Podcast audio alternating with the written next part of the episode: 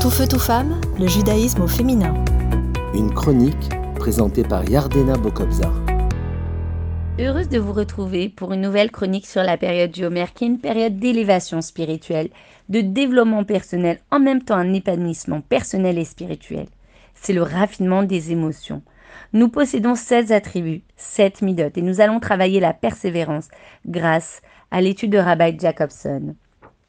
L'endurance, c'est la constance, c'est l'ambition, la détermination, la ténacité. Bien sûr, nous avons besoin de patience, de courage, de persistance afin d'honorer nos engagements.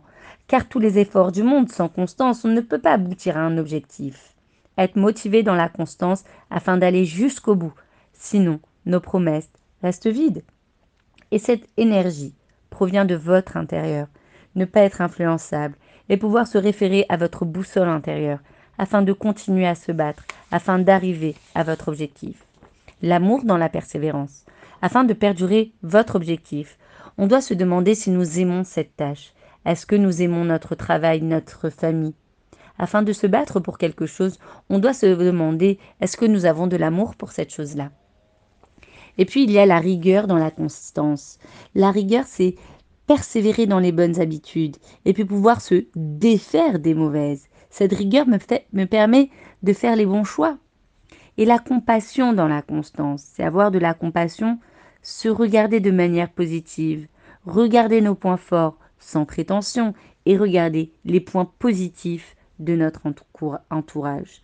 La compassion pour la compassion elle-même et perdurer dans cet alignement. Et puis il y a la constance. La constance dans la constance, c'est la volonté de détermination pour être fiable et pas seulement quand je n'ai pas le choix.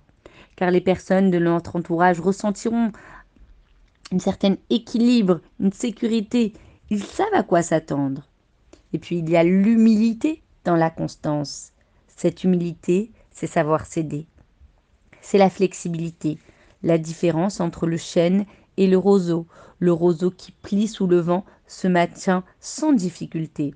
Nous sommes humbles par le fait que notre force d'endurance, notre force de détermination provient de Dieu qui est infini.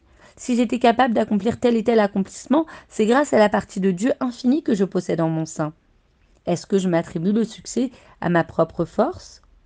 Et puis il y a l'attachement dans la constance, un attachement solide, prêt à tout pour le préserver.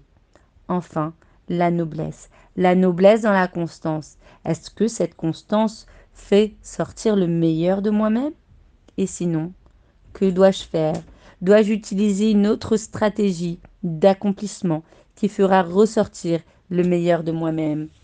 Et donc, nous avons travaillé la constance sous toutes ses dimensions, avec toutes les autres avec toutes les autres attributs. Et si nous pratiquons la constance avec l'amour, la rigueur, la compassion, la persévérance, l'humilité, l'attachement et enfin la noblesse.